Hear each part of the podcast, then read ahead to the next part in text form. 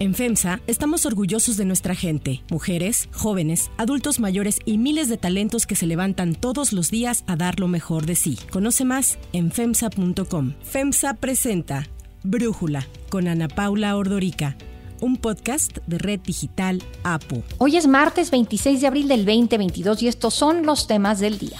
Aun cuando se canceló la reunión con López Obrador, integrantes del colectivo Sélvame del Tren llegan a Palacio Nacional para reiterar su rechazo al tren Maya.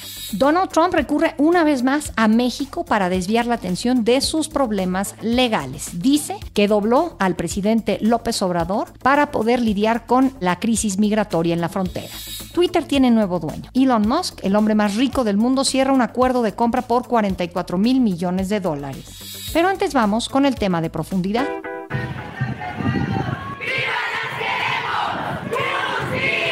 El sábado fue sepultada Devani Escobar Basaldúa, la joven de 18 años que desapareció el 9 de abril en la carretera Laredo, en Nuevo León, y fue encontrada sin vida en una cisterna dentro de un motel hasta el jueves 21 de abril. El fin de semana, colectivos feministas convocaron a marchas en varios estados del país para exigir justicia sobre el caso Devani y sobre las miles de mujeres desaparecidas o víctimas de feminicidio. Organismos internacionales también se han pronunciado al respecto. Amnistía Internacional exigió cero impunidad en el caso. Resaltó que las deficiencias en las investigaciones vulneran el derecho de las mujeres a una vida libre de violencia.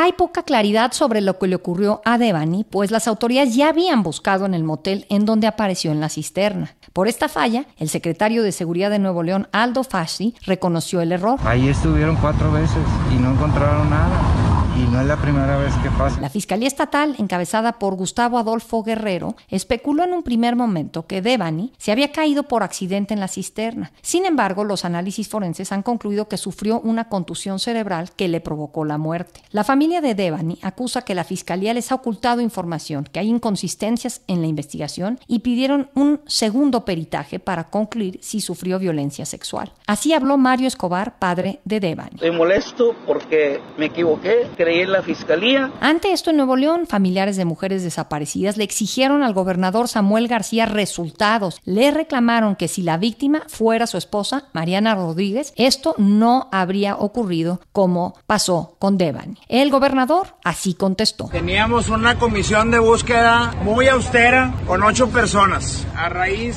de este problema público que tenemos, de todos lados recortamos para asignar 50 millones de pesos, que yo sé que no es nada, pero vamos a cuadruplicar el personal y sobre todo la capacidad del Estado en la comisión de búsqueda. Para Brújula, Javier Sepúlveda, periodista y analista político, nos habla sobre la crisis de violencia contra las mujeres en Nuevo León y cómo el gobierno estatal ha reaccionado al respecto. Se está cuestionando muchísimo la seguridad pública de un estado como Nuevo León, que se presumía en algún momento como de los más seguros del país. Estamos viendo cómo está siendo rebasada las instituciones de seguridad, las instituciones de procuración de justicia como esta fiscalía y pues vemos a un gobernador que en la campaña gritaba arengas contra la vieja política que la iba a sacar del Palacio de Gobierno de Nuevo León y de las instituciones del servicio público, pues ahora vemos cómo se ve Samuel García atolondrado por combatir esta vieja criminalidad, esta vieja y acendrada vicios sociales que son pues, el machismo que deriva en violencia familiar, en feminicidios y todo, todo como una mezcla, un cóctel que se ha venido fraguando pues a lo largo de estos últimos meses. Y ya no es el Samuel que habla contra la vieja política, sino es un gobernador más reflexivo, más metido en el discurso de investiguemos, recuperemos la credibilidad. El caso ha sido compartido con la Fiscalía Especializada en Feminicidios y Delitos Cometidos contra Mujeres, Adolescentes y Niñas para investigar el delito con perspectiva de género. El lamentable caso de Devani ha vuelto a poner en el centro de la discusión la violencia contra las mujeres y la impunidad que existe en el país. Solo en el primer trimestre de este año se han registrado 300 95 mujeres desaparecidas y 234 feminicidios. En los 12 días en que se buscó a Devani en Nuevo León, se reportaron 38 mujeres como no localizadas, 5 fueron después encontradas con vida, una de ellas muerta, además de Devani. A principios de este mes, el Comité contra la Desaparición Forzada publicó su informe en donde expone que México tiene un aumento en las desapariciones de niñas con el fin de ocultar que son víctimas de violencia, trata y explotación sexual, así como de feminicidio. En los últimos cuatro años, anualmente 5.000 mujeres en México han desaparecido. El 80% de ellas se encuentran entre los 12 y los 18 años. Además,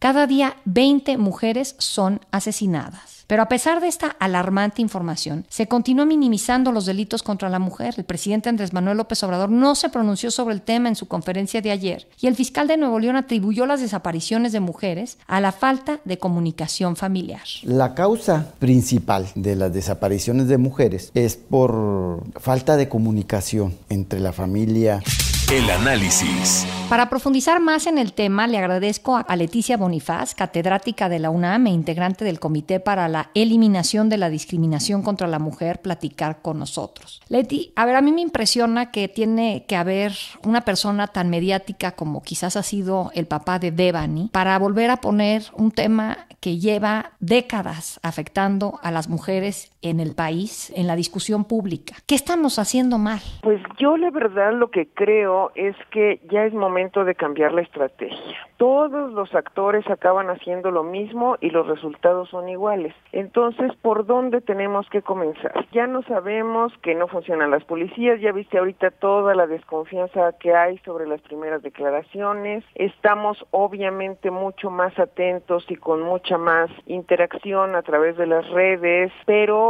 ¿quién va a dar ese primer paso? Yo creo que Nuevo León es un estado con ciertas particularidades vistas a cuando los temas suceden en el sur. Yo veo un estado más rico, más independiente, con mayores posibilidades, con pocos municipios, como para que se revise muy bien el modus operandi y se ataque directo el problema con otra manera de hacerlo. ¿Y cuál es esa otra manera? ¿Hay ejemplos internacionales en donde el problema de la violencia contra la mujer se haya podido sobrepasar o batallar, digamos, de una mejor manera, de una manera más eficiente? Pues yo creo que lo más cercano que tenemos es Colombia, porque Colombia estuvo en una situación muy semejante a la nuestra, pasaron por una justicia transicional, no somos iguales a Colombia, tenemos otras complejidades, pero yo creo que es el momento de explorar lo que se tenga que hacer. Y yo insisto mucho en que las soluciones van a ser locales, que no esperemos soluciones nacionales, porque cada región de México presenta particularidades que hay que atender y yo soy muy optimista en pensar que Nuevo León tiene características menos graves que el resto, me refiero a que no tiene la complejidad de Guerrero en su orografía, por ejemplo, y que un gobernador tan mediático como Samuel García podría ponerse las pilas. No sé si son muy optimistas, la verdad. Ahora, yo recuerdo, pues en la década de los noventas estábamos con el problema de las muertas de Juárez y parecía que era un problema focalizado de esa ciudad y que tenía que ver mucho con la maquila y el hecho de que llegaban las mujeres a trabajar y se iban, como que no había un arraigo y eran muchas mujeres las que trabajaban de esta manera en esta ciudad. Pero pues lejos de que se resuelva o se resolviera ese problema, vemos, según lo que yo puedo observar desde fuera sin ser experta, que este problema se ha recrudecido. ¿Cuál es la realidad? ¿Qué dicen los números? ¿Qué es lo que ustedes saben? Pues mira, yo lo que creo es que lo que vivimos en Ciudad Juárez sí fue útil porque durante años empezamos a hacer otras cosas, a tipificar el feminicidio, a juzgar con perspectiva de género, pero son los actores lo que no cambian el chip.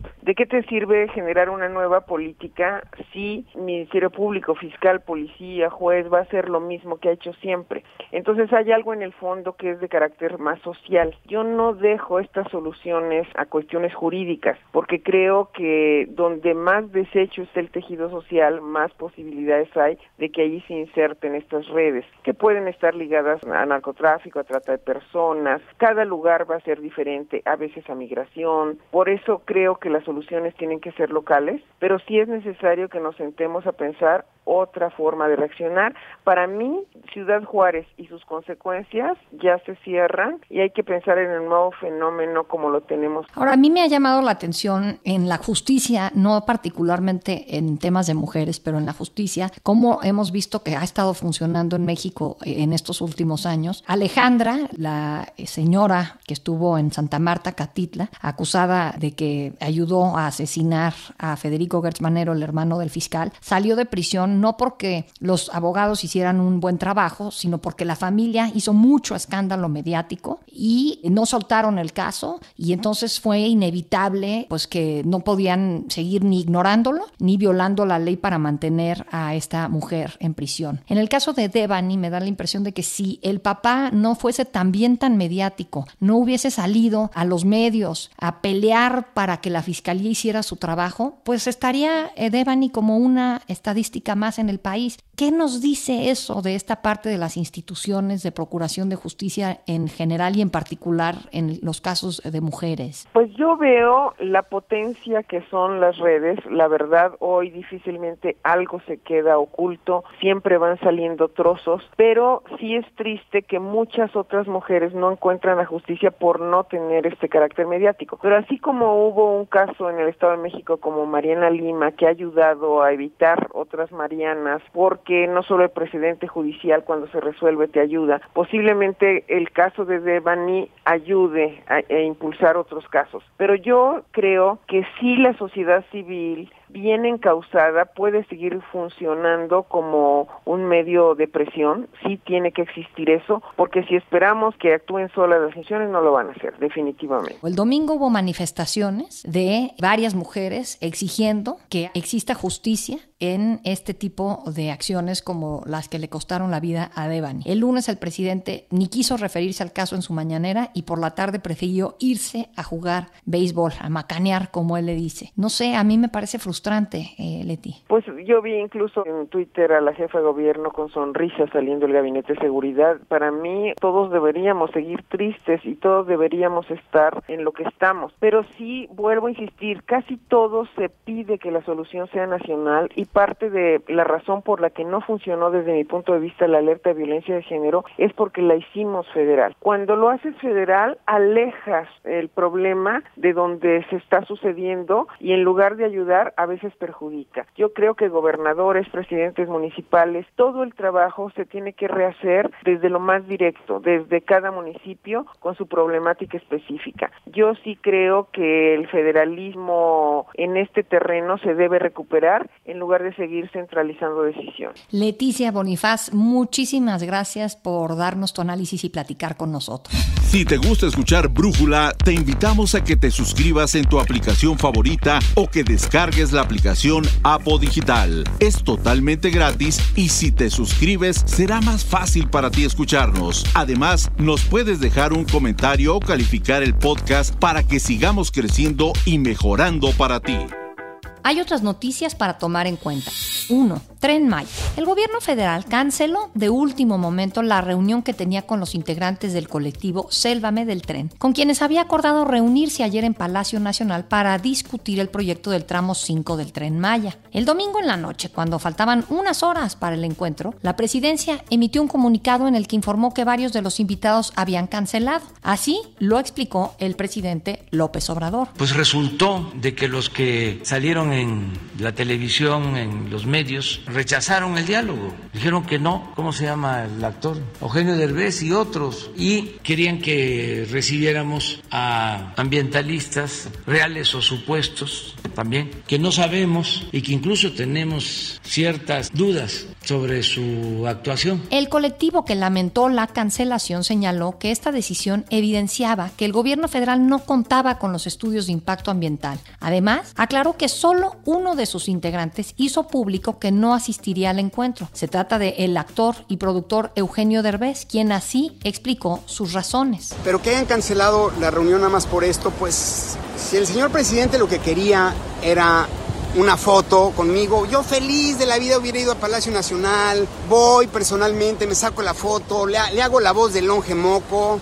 Horrible, fue horrible. Además, el actor tuvo que salir a aclarar una noticia falsa del presidente. La fotografía que mostró en la mañanera en Escaret para mostrar que Derbez era incongruente porque había inaugurado ese sitio en el que también dañaron cenotes fue una foto cuando asistió a los premios Platino. Como algunos de los integrantes del colectivo ya se habían trasladado a la Ciudad de México desde Quintana Roo, decidieron manifestarse la tarde de ayer afuera de Palacio Nacional, en donde ofrecieron una conferencia de prensa y reiteraron su rechazo al proyecto. Camila Haber, apneísta e integrante de los colectivos SOS Cenotes y Sélvame del Tren, y quien estuvo la tarde de ayer en Palacio Nacional, explica para Brújula cuáles son las exigencias del colectivo y cuál es la ruta a seguir ante la negativa del gobierno federal de sentarse a dialogar. Las exigencias es que se pare la obra, que siga esta suspensión provisional que se le dio por un amparo y que se tomen en cuenta los estudios necesarios, que se hagan los estudios necesarios, que se plantee una manifestación de impacto ambiental, pero que que también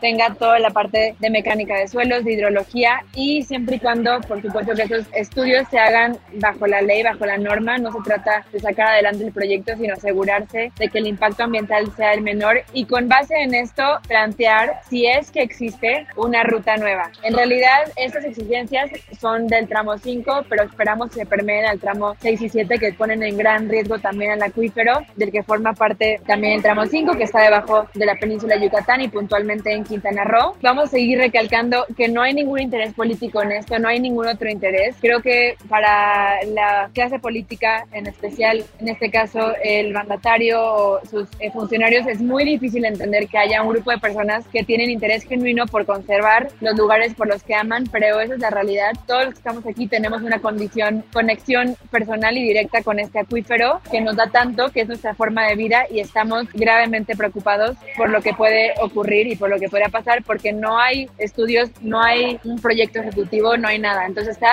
haciendo a las prisas para terminar. Dos, Trump. A mí me cae bien el presidente Trump, aunque es capitalista. Lo cierto es que nos entendimos y fue bueno para las dos naciones. Así fue como el presidente Andrés Manuel López Obrador contestó a las declaraciones que hiciera el fin de semana el expresidente Donald Trump, quien aseguró que dobló al gobierno de México cuando en 2019 lo obligó a desplegar más de 20.000 elementos de la Guardia Nacional en la frontera para detener a los migrantes que intentaban llegar a Estados Unidos. I've never seen anybody fold like that. They said it would be an honor to have 28,000 free soldiers. And for two years we did, and that's one of the reasons we had the best numbers in the history of the border. Thank you very much, Mexico. Pese a la polémica que generaron las declaraciones del republicano, López Obrador aseguró que Trump no se excedió ni le faltó el respeto a México. Señaló que el magnate es así. Insistió en que fue muy buena la relación que tuvo con el presidente Trump, atribuyendo ahora sus declaraciones a el año electoral que vive Estados Unidos. Al respecto, el canciller Marcelo Ebrard también acusó al expresidente Trump de estar agitando el antimexicanismo como parte de esta campaña electoral. No es nuevo que Trump, cuando las cosas no le salen como quiere o cuando tiene reveses en sus temas legales personales, busque un blanco en este caso a México, para de alguna forma usarlo como piñata y así desviar la atención y que la prensa no hable de él de una forma negativa. Y justo ayer, un juez de Nueva York declaró al expresidente en desacato por no presentar documentos pedidos por la Fiscalía General del Estado sobre sus prácticas empresariales. Derivado de esto, le impuso una multa de 10 mil dólares por día hasta que cumpla con la orden judicial. Recordemos que se investiga si la organización Trump, la empresa familiar del expresidente con sede en Nueva York, falseó los valores de propiedades para obtener préstamos y deducciones fiscales favorables. 3. Twitter. Elon Musk llegó a un acuerdo con la junta directiva de Twitter para adquirir la compañía por 44 mil millones de dólares en una transacción que dejará el control de la plataforma en manos de la persona más rica del mundo. Al haber aceptado la oferta de compra, Twitter dejará de cotizar en bolsa. Musk publicó un mensaje ayer cuando se supo del acuerdo de compra en el que dijo que la libertad de expresión es la base de una democracia funcional y Twitter es la plaza pública digital en donde se debaten asuntos vitales para el futuro de la humanidad. Ante este anuncio, una de las grandes preguntas es si Trump va a regresar a Twitter cuando se concrete la compra de Musk. En entrevista con Fox News, Donald Trump dijo que no tenía planeado regresar a Twitter, sino quedarse en Truth, la red social que creó y que pretende un funcionamiento parecido, aunque hasta ahora pues no ha aprendido mucho que digamos. Para Brújula, Emilio Pisu Saldaña, experto en temas de tecnología de la información, nos explica cuál será la repercusión de la compra en el modelo de negocio y en términos de libertad de expresión. Razón de un pago de 54.20 dólares por acción, ha entregado un 38% de ganancia a los accionistas con base en la fecha y costo original de las acciones el día que fue revelada la intención de compra del hombre más rico del planeta. Por improbable que haya parecido, alguna vez lo que podríamos haber esperado era que Twitter rechazara la compra y los accionistas mismos. Esto derivado de las inquietudes que han generado posiciones de Elon Musk como el autodenominarse absolutista de la libertad de expresión, que incluso junto con el rumor de la adquisición de la plataforma le acompañaron todos los rumores que celebraban el posible regreso del presidente Donald Trump, que recordemos tiene su cuenta suspendida de Twitter por haber incitado al odio, odio que incluso derivó en la toma del Capitolio en Estados Unidos en las pasadas elecciones. La atención en términos técnicos y de la ruta tecnológica sea quizá en todo caso la parte que entusiasma y que emociona conociendo la filosofía que tiene Elon Musk de ser un CEO en mangas de camisa y la visión que tiene que en muchos casos permite el aterrizaje de proyectos que ya lo hemos visto varias veces. Ahora con esta compra a veces se antojen imposibles. Yo soy Ana Paula Ordorica. Brújula lo produce Batseba Feitelson. En la redacción, Airam Narváez. En la coordinación y redacción, Christopher Chimán. Y en la edición, Omar Lozano. Los esperamos mañana con la información más importante del día. Oxo, Farmacias ISA, Cruz Verde, Oxo Gas, Coca-Cola FEMSA, Invera, Torrey y PTM son algunas de las muchas empresas que crean más de 245 mil empleos tan solo en Y generan valor como parte de FEMSA. FEMSA presentó Brújula con Ana Paula Ordorica, un podcast de Red Digital APO.